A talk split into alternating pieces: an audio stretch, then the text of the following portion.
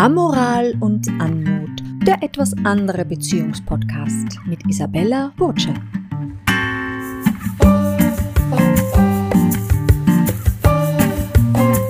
Schön, dass Sie hier sind und sich auf eine Amorie einlassen. In diesem Podcast werden gewohnte Beziehungsmodelle erweitert, Glaubenssätze hinterfragt und Motivationen durchleuchtet und wir werden etwas andere Beziehungsgeschichten hören. Der Podcast besteht aus drei Staffeln. Die erste Staffel umfasst die Audiobook-Version des Buches Polyamoral von einer Affäre zu Polyamorie und einer ungewöhnlichen Freundschaft. Wer dieses Buch bereits kennt, kann die ersten neun Folgen dieses Podcasts locker überspringen oder sie sich nochmal, von der Autorin selbst vorgelesen, zu Gemüte führen. In der zweiten Staffel des Podcasts werden Interviews mit den Protagonisten aus dem Buch zu hören sein. Diese Staffel umfasst die Folgen 10 bis 15. In der dritten Staffel, in der wir uns nun befinden, bewegen wir uns mit Interviews in das offene Meer der etwas anderen Beziehungsgestaltung. Wir tauchen quasi ein in höchst ungewöhnliche Beziehungsgeschichten. So, und jetzt auf ins Hörabenteuer.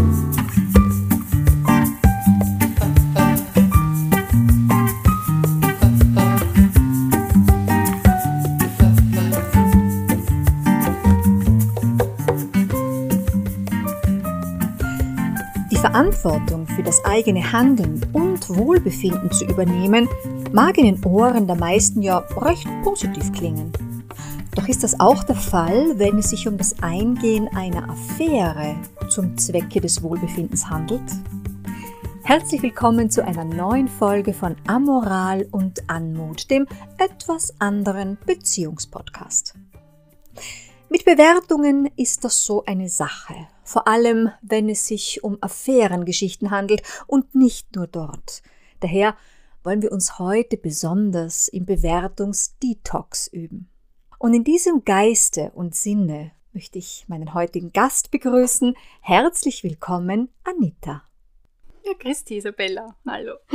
Ich freue mich sehr, dass wir heute ein bisschen was von deiner Geschichte hören, die zwar schon ein paar Jahre zurückliegt, aber immer noch im Herzen, in der Seele aktuell ist und sich gut eignet für das Thema und den Podcast Amoral und anmutige Geschichten. Vorausschickend Du warst sehr lange verheiratet und die Geschichte, die wir heute hören oder über die wir heute hören, hat sich ja im Zusammenhang oder parallel zur Ehe abgespielt. Im Gegensatz zu anderen vorangegangenen Interviewgeschichten ist dir deine Affäre nicht einfach passiert, sondern du bist sie bewusst eingegangen. Du hast diesen Leap of Faith, also quasi den Sprung gemacht. Was war eigentlich dein Beweggrund, nach einer Affäre Ausschau zu halten und wie ist es dir dann gelungen, das mutig und auch vollen Herzens bewusst einzugehen?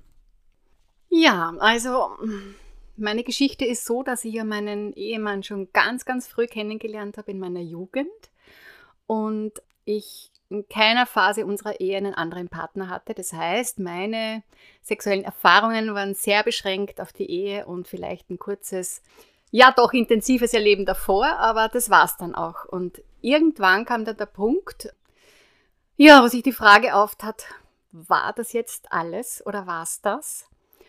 Und mit, dem, mit dieser Frage bin ich eigentlich lang mh, hm, herumgegangen und wusste nicht genau, was damit tun und ähm, habe mich auch anvertraut, vorwiegend meiner Schwester, die mich sehr ermutigt hätte, damit doch äh, nach außen zu gehen. Und ich war sehr, sehr zögerlich. Also lange zögerlich, auch äh, mit Angst verbunden. Ja, was kann passieren? Was kann sein? Letztendlich hat mir diese Frage nicht mehr losgelassen und ist äh, so präsent geworden, dass es tatsächlich dann so war, ja, auf eine Plattform zu gehen und nach einer Affäre, Schrägstrich Seitensprung, Ausschau zu halten. Mhm. Aber die Affäre war ja für dich vorwiegend äh, eben als Katapult für das Wohlbefinden zu betrachten, ein Abenteuer. Du hattest ja nicht eine Scheidung im Kopf in erster Linie. Oder war es letzten Endes doch dann ein willkommenes Katapult aus einer effektlosen, wenn gleich auch funktionierenden Ehe heraus? Ähm, also klingt jetzt vielleicht komisch, aber mit dem Eheleben an sich hat es relativ wenig zu tun gehabt. Es ist wirklich um mein persönliches ähm, Erleben gegangen.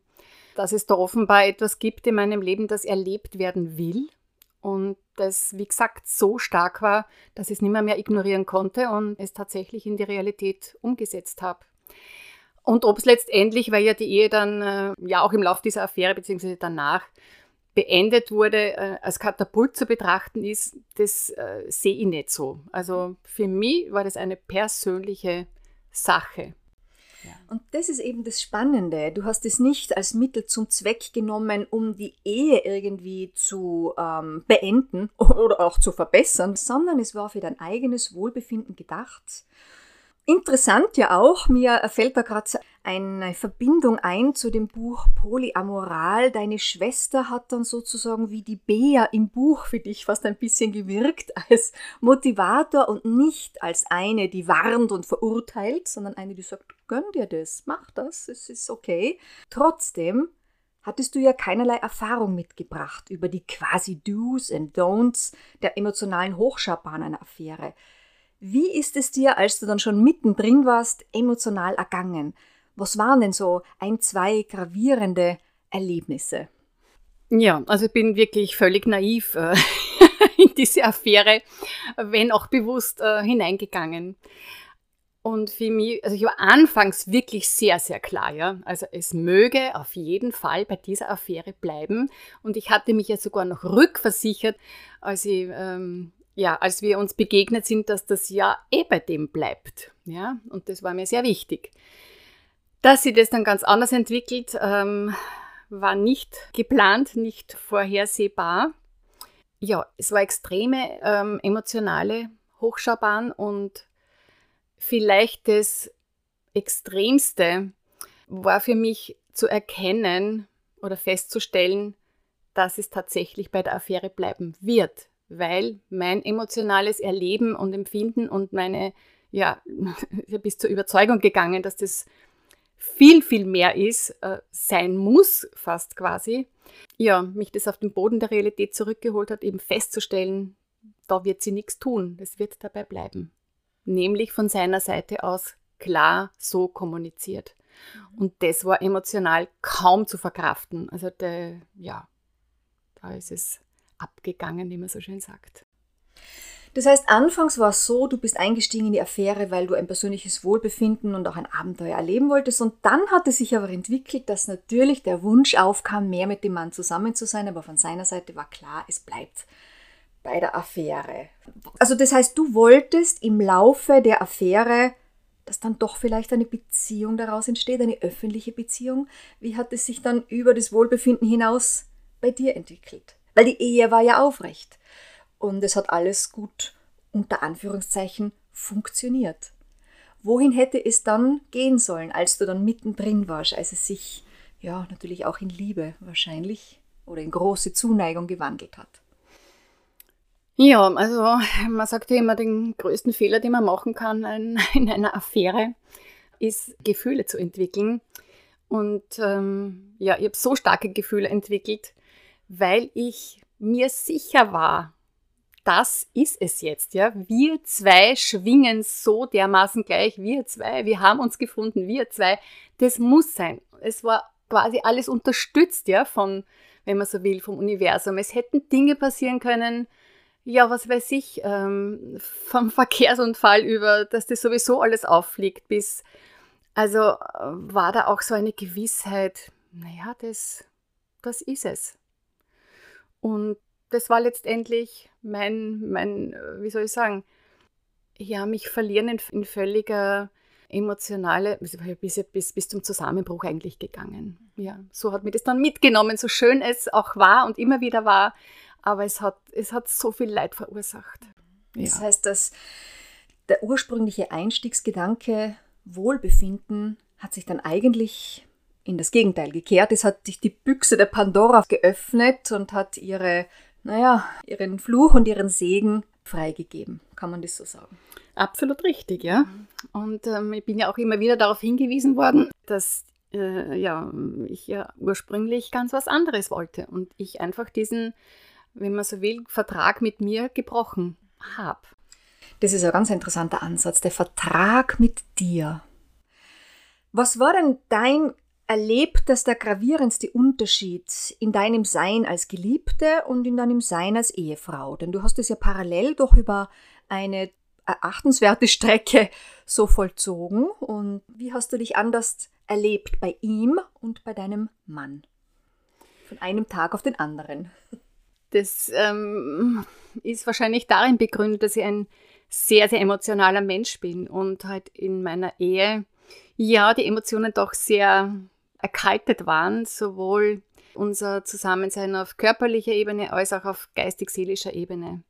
Und wenn man das dann alles findet in einem anderen Menschen, ist halt die Gefahr so groß, daraus mehr machen zu wollen. Und mein Wollen ist äh, letztendlich mir zum Verhängnis geworden. Aber das ist der größte Unterschied gewesen, das in, mit einem anderen Menschen zu erleben, so intensiv zu erleben. Das du hast auch die unbildende Affäre dann bewusst in Kauf genommen, weil das andere so schön war, gegenüber einer erkalteten Beziehung. Genau so ist es, ja. Mhm. War die Hochschaubahn dann doch für den Moment attraktiver? Wer weiß. Ja, das ist das Erbauen an genau. den, an den äh, doch immer wieder so schönen und positiven Momenten und was dann auch wieder diesen mm, Funken Hoffnung aufleben lässt. In einschlägiger Literatur wird ja auch davon geschrieben, dass zum Beispiel Hotelsex, jedenfalls, also Sex außerhalb der Ehe, der beste Sex der Welt sei. Das Moment der Unberechenbarkeit, die Magie seien hier lusttreibend. Kannst du dem aus deiner eigenen Erfahrung zustimmen? Ähm, bedingt. Ich glaube nicht, ähm, dass das jetzt unbedingt mit dem mit der Lokalität zusammenhängt, wo jetzt äh, Sex stattfindet, sondern für mich ist es so, dass es ähm, ausschlaggebend ist, mit wem es stattfindet und dass die Rahmenbedingungen sich daraus ergeben, wie wir zusammen sind. Ich habe es eher so erlebt, dass das manches Mal sehr belastend war. Und auch da gab es sehr unangenehme Situationen, nämlich dann, wenn, zum, ich sage jetzt ein Beispiel, man eine Nacht im Hotel verbringt und er muss dann nach Hause gehen zu seiner Frau und ich bleibe noch dort. Und dieses Gefühl an dieses, ähm, ach, es hätte doch noch so schön sein können und es könnte doch noch andauern, dort allein dann zu sein, ähm, ist ja wieder eine extreme Herausforderung. Ja, ich würde es jetzt nicht unbedingt an, die, an den Ort festmachen. Und an das Momentum der Magie und der Unberechenbarkeit, ist das ein Katapult zur Luststeigerung oder würdest du das jetzt gar nicht als so raumgreifend für guten Sex bewerten? Hm, na, wie gesagt, nicht unbedingt. Also es ist vielleicht so diese Vorfreude drauf. Ne? Es ist, bedarf ja immer Vorbereitung und es muss ja, muss ja irgendwie äh, ausgemacht werden, abgestimmt werden. Und da liegt natürlich schon ganz viel, ähm, wenn man so mag, nicht nur Vorfreude, sondern auch Vorspiel drinnen. Es klingt sehr prickelnd. Was hat dich die Affäre in erster Linie gelehrt? Mehr noch, was hat dich der Abschied von der Affäre gelehrt? Der endgültige Abschied der Affäre, ich muss sagen, es hat sehr lang gedauert, es hat sich in vielen Schritten vollzogen, aber da wirklich der endgültige war ein ganz klarer Moment. Ich kann mich so genau daran erinnern, also das war nach einem Arztbesuch ein wunderschöner Herbsttag und ich bin so rausgegangen und mir ist wirklich wie, das war wie eine Eingebung, der Satz, ich lass es sein. Offenbar hat sich da irgendeine Form der Reifung eingestellt oder was auch immer. Es war fertig und ich habe das ganz, ganz klar wirklich in diesem Satz, ja, hat sich das in mir vollzogen. Und dann gab es nur mehr den Schritt des ähm, nochmaligen kurzen Treffens und das mitzuteilen. Und damit ist es mir gut gegangen. Tatsächlich. Und was ist aus der Ehe geworden? Ja, die Ehe hat sich nicht wiederbelebt. Die hat sich weder während der Affäre noch danach wiederbelebt. Und eigentlich war sie, so ein schieres Wort, ähm, tot. Ja, die, die Ehe wurde beendet, relativ bald nach dem Beenden der Affäre. Glaubst du, dass dir die Lehre des Beendens der Affäre, wenn man so will, einen Handreich gegeben hat, um auch die Ehe zu beenden? Wurde es dadurch leichter, klarer? Ich würde mal so sagen, ich habe eine gewisse Stärke entwickelt durch dieses ähm, Beenden können der Affäre, wo ich dann auch ja, zu mir stehen konnte, Klarheit hatte und das mir fürs Beenden der Ehe ebenso geholfen hat. Was würdest du aus heutiger Sicht beschreiben? Du bist ja erneut in einer Partnerschaft. Was war das Ergebnis deiner Affäre für dein heutiges Partnerschaftsleben? Was hast du anders gemacht oder was äh, hast du mitgenommen für diese neue Partnerschaft, in der du jetzt wieder fix lebst? Naja, also ich habe mir mitgenommen, dass, ähm, dass ich immerhin so auf meinem Konto der sexuellen Erfahrungen mit mehreren Menschen, was ja durchaus äh, ja viele Menschen haben, zumindest etwas vorweisen kann. Also nicht nur so die brave Ehefrau das ganze Leben hindurch hatte sie nur einen Partner. Also ich habe zumindest etwas, äh, das sehe ich positiv vorzuweisen. Das ist es auf der Positivseite. Auf der Negativseite würde ich sagen, ist doch eine aus meiner Erfahrung herausgeblieben so eine Art Misstrauen dem Menschen grundsätzlich gegenüber, weil ich der Meinung bin, es kann jeden, also jeder kann das machen, jeder, jeder ist dazu imstande und mir hätte man jetzt von außen weder was angemerkt noch angesehen und es hat auch Menschen gegeben, die gesagt haben, für dich lege ich die Hand ins Feuer, also so quasi, du würdest das nie tun. Also ich traue es jedem Menschen zu und das, das schwingt natürlich auch immer wieder mal so, da kommt hoch eine Form des Misstrauens, vielleicht auch mir gegenüber, auch anderen gegenüber. Aber das Schöne ist ja, wie du jetzt vorhin erwähnt hast, du hast sozusagen auf deinem Konto der partnerschaftlichen Erfahrungen etwas angehäuft und das ist ja sicher auch wertvoll für Geschichten, die man dann, du hast ja eine Tochter und vielleicht gibt es ja auch einmal Enkelkinder, die man dann auch weitergeben erzählen kann, vielleicht sogar als, wenn es dann noch weiter gereift ist, als humoristische Geschichte. Also ich denke, es ist auch vielleicht für die Erfahrung der weiteren Generation etwas Wertvolles. Könntest du das auch so sehen? Also mit dem Gedanken spiele ich, ähm, ob das tatsächlich mal so sein wird, darüber denke ich öfters nach.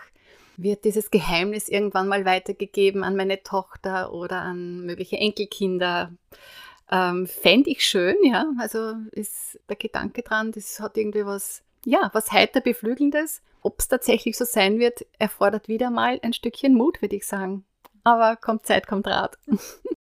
Also ein weiteres quasi Überraschungsmoment. Was hältst du, da wir in diesem Podcast öfter darüber reden, von Polyamorie? Wäre das eine lebbare Beziehungsform für dich? Da kann ich nur sagen einmal puh. Also weil ähm, ich, ich sehr gern trenne zwischen Liebe und Beziehung.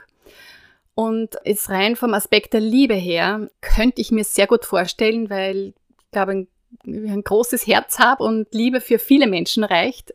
Und das, ähm, dieses Gefühl gut kennen, wenn man so voll, voll mit Liebe ausgefüllt ist, dass das, dass auch so ein Bedürfnis da ist, das an mehrere Menschen zu verteilen und dass man das vielleicht leben kann. Und gleichzeitig weiß ich, ich habe viel zu wenig Beziehungskompetenz, um das zu leben. Ja? Also es ist äh, Beziehung mit einem Menschen, finde ich schon so herausfordernd und bedarf ein ständiges Lernen. Und äh, ja, es glaube, würde mich voll überfordern, Polyamor zu leben. Mhm. Ja. Ja, da kann ich auch nur sagen, puh, das ist ein großes Stück an Selbsterkenntnis, ein weiter Weg an Selbsterkenntnis aus, schwingt da aus deinen Sätzen heraus. Menschen, die eine Affäre eingehen, die suchen ja oft das Ungewöhnliche, das Extravagante, das Abenteuerliche. Was ist jetzt aus deiner Erfahrung dieses ungewöhnliche, extravagante, abenteuerliche in einer gewöhnlichen Partnerschaft? Das ist die hohe Kunst. Möglichkeiten gibt es endlos jeden Tag. Ähm, in vielen Momenten. Und ich glaube, es ist mit ein Grund, warum es in vielen Partnerschaften nicht so gut läuft, weil es eben zum Selbstverständlichen wird, zum nicht extravaganten oder außergewöhnlichen, sondern es ist, es läuft, es ist eh alles da und äh, man kennt sich, ähm, es wird gewöhnlich und da, da liegt ein, meiner Meinung nach ein großer, würde gerade sagen, ja, vielleicht ein Fehler, ein Fehler drinnen. Und ich habe so, ich hab so was Schönes gerade eben kürzlich gelesen, das heißt, der Zauber des Augenblicks liegt in der Magie des Alltäglichen. Das ist aus dem Zen und ich finde, das drückt es so schön aus.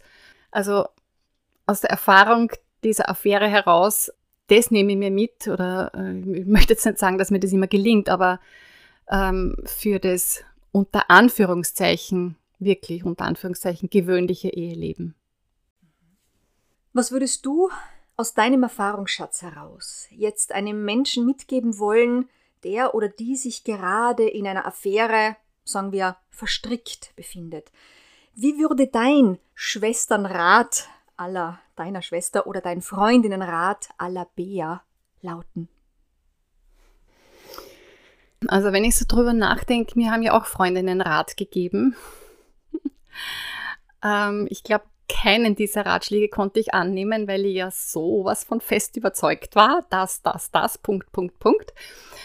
Ich glaube, man ist relativ immun auch in dem Zustand äh, gegenüber Ratschlägen. Trotzdem würde ich noch, äh, würde ich sagen, äh, ja, in dem Moment, wo Hoffnungen auftauchen oder irgendwie so ein, wo es so die Fantasie mit einem durchgeht, sich immer wieder zurückholen auf das, was ist und vor allem auch, wenn es wirklich Leid gibt. Also wenn es beginnt weh zu tun, ja, vielleicht da tatsächlich auf den Rat der guten oder allerbesten Freundin zu hören. Ja. Hat dir deine Schwester auch einen Rat gegeben, als es rund um das Abschiednehmen war? Also das letzte, das, das endgültige Abschiednehmen war so, witzigerweise so wie der Prozess zu Beginn, dass es eigentlich meine Entscheidung war und von ganz allein äh, von mir ja so entschieden wurde, eben auch wieder war ein Prozess in mir, mit mir. Ja. Liebe Anita, ich bin fasziniert von deiner Weisheit und deiner Stärke. Und als Abschlusssatz fällt mir noch ein, es kann einen die Affäre ein Lehrer sein zum gegenwärtig bleiben. Vielen herzlichen Dank für unser Gespräch. Möchtest du noch einen letzten Satz zum Besten geben? Sehr gerne, Isabelle, und es hat mir unglaubliche Freude gemacht und ich finde diesen Austausch darüber sehr, sehr wichtig. Ich bin dir auch dankbar, dass du das quasi publik machst, ja, eine Spur mehr da äh, Licht ins Dunkel bringst. Ich glaube, es ist ein Thema, das ganz, ganz viele Menschen betrifft. Und es wird halt noch immer nicht so gern darüber gesprochen.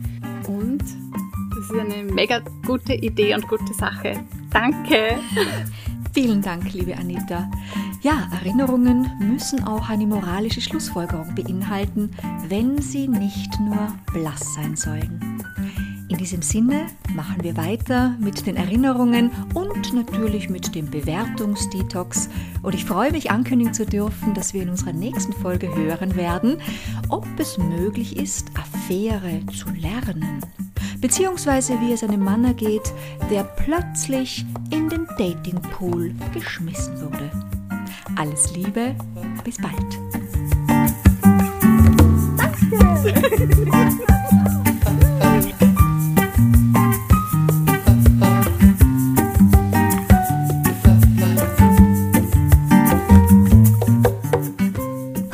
Sie sind ja noch dran. Wenn Ihnen dieser Podcast etwas bedeutet hat, dann bitte abonnieren Sie ihn oder schreiben Sie eine super Bewertung oder senden Sie jetzt gleich einen Link dorthin, wo der Podcast gehört werden soll. Wenn Sie mit mir, Isabella Burger, in Kontakt treten möchten, vielleicht weil Sie auch eine etwas andere Beziehungsgeschichte auf Lager haben und daher Interviewpartner für diesen Podcast werden möchten, so können Sie das tun über meine Homepage www.ib-moderation.com. Ebenso, wenn Sie an einer meiner Moderationen, Buchlesungen oder an einem Gastauftritt bei Ihrem Podcast interessiert sind. Vielen Dank fürs Zuhören. Ich schätze das sehr, dass Sie bis zu diesem Schlusssatz drangeblieben sind. Redaktion Isabella Burger, Social Media missinglink.com, Photocredit Nikki Webb, Jingle Bossa Nova in my heart.